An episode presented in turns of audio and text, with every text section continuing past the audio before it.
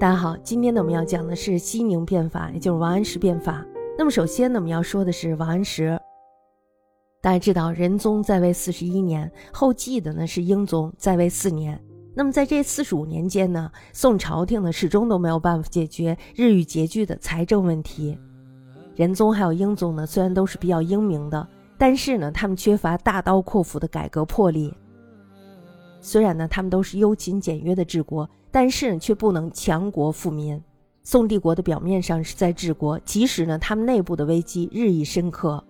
那么到了宋神宗的时期，宋的政治呢，这时候到了非变法不可的地步，没有变法才能自强，才能振弱起皮。宋神宗的个性，大家知道，他要比仁宗更加的强毅。仁宗大家知道，他不能抗拒反动的政朝，神宗呢，却能独排众议，以王安石作为全盘的革新。我们大家知道，神宗呢在当太子的时候，他就非常的好学，而且呢非常的有礼。那么大臣们对他的评价呢是非常高的，而且呢他经常的想要收复燕云之地，以雪契丹对宋的侮辱。他呢有把自己比作汉武帝的这个念头。从这些呢我们就可以看出来，他本人呢是才高志远的。王安石呢字介甫，抚州临川，也就是江西临川县的人。他的父亲王毅呢是地方官，王安石呢他是聪慧有才的。少年的时候呢，随着父亲游历各地，生活呢也非常的优渥。他到过南北方的许多的大城市，也就是说呢，他已经行了万里路了，是吧？就这样呢，增长了许多的阅历。那么到他二十四岁的时候，这时候呢，他就中了进士，而且呢，也担任了地方官。他呢，在当地方官的时候，非常的注重农田水利的事情，而且呢，也曾任职中央养马机构，还有就是地方最高的司法官等等。那么，在公元一千零六十年的时候，这时候他就任职于中央的财政部门。在此前呢，他对地方上的各种问题都已经非常的了解了。回到京城之后呢，他又提出了上仁宗皇帝万言书，大概呢一共有三个问题。第一个问题呢，就指出了现行的制度都是开国初对五代刘弼而定的，也就说呢，你这个制度已经过时了，是吧？现在呢，应该加以修改，使之能够合适当世所需。那么第二个问题呢，就是政府对一般知识分子的教育、处用等法令，有的呢是不合时宜的，真正有能力做事的官员不多。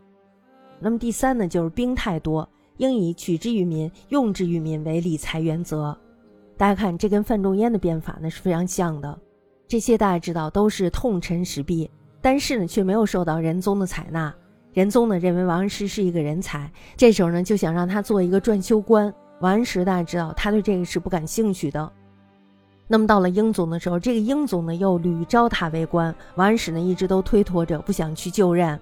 他的理由呢就是在江宁要为母亲守丧。我们可以看出来，他呢也是有远大理想的，但是呢也有人批评他说他非常的矫情。我个人倒是非常的认同他有远大的理想。神宗呢在为太子的时候就非常的仰慕王安石的大名，王安石的诗文俱佳。欧阳修呢，曾把他的诗与李白的诗相提并论，文呢和韩愈的相提并论。他不但学识文章在宋代许多大家中是一流的，而且呢品德修养也是非常好的，节俭淡泊，政绩呢也非常的好。那么王安石本人呢，他也是非常自负的。在公元一千零六十七年的时候，神宗继立，于是呢就立刻让王安石成为了江宁知府。半年之后呢，又招为了翰林学士。那么他在与神宗讨论的时候呢，他们两个人非常的投机。那么这时候呢，神宗就问王安石了，说要治好政事，以什么为先？王安石呢这时候就回答了，说以择术为先。神宗呢这时候就认为他要效法这个唐太宗，但是呢王安石就不同意，他说应当效法尧舜。唐太宗呢也算不得什么，并且呢论述尧舜之道是简要容易的。神宗呢听了以后大为激赏。于是他就由参知政事的副宰相升到了同平章事的正相。于是我们大家知道他要开始干嘛了，是吧？他就要开始变法了。